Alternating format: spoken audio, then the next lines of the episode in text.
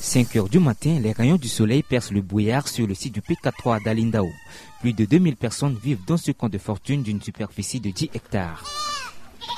Assise sur un banc dans le salon de sa bâche trouée, Fatoumata reçoit une équipe d'humanitaires. Âgée d'une quarantaine d'années, elle vit depuis six ans dans ce site dans des conditions précaires. Le visage gonflé après des pleurs, Fatoumata raconte son quotidien fidèlement traduit par une agente de chat. Nous avons fui la guerre, on nous a chassés de notre village. Nous avons l'eau potable, mais maintenant l'eau n'est plus potable. Nous sommes obligés d'aller puiser le marigot.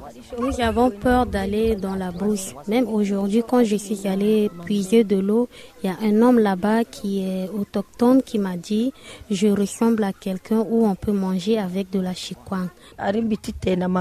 Ce genre de camp de fortune, il y en a quatre à Lindao. Nous quittons le site du PK3 dans un véhicule 4x4 pour celui de l'église catholique. Le conducteur roule lentement à cause de l'état piteux des routes. Près de l'église, 400 cases en paille accueillent plus de 8000 personnes. Nikez Ringamba est le coordonnateur de ce site. L'année 2023, on est vraiment abandonné à nous-mêmes.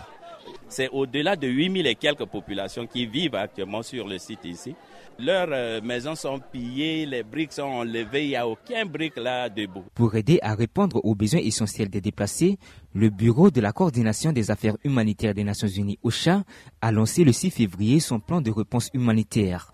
Robias Schuld, responsable à OCHA. Nous, à travers des partenaires euh, locaux et des partenaires internationaux, on va continuer de mobiliser les ressources. Et une des grands défis qu'il y a dans la zone, c'est l'accès à la nourriture. Et il y a un grand nombre de personnes mal nourris et une grande insécurité alimentaire. La ville d'Alindao compte aujourd'hui plus de 14 000 déplacés inégalement répartis sur quatre sites. Ces déplacés souhaitent le rétablissement de la sécurité pour regagner leurs villages respectifs.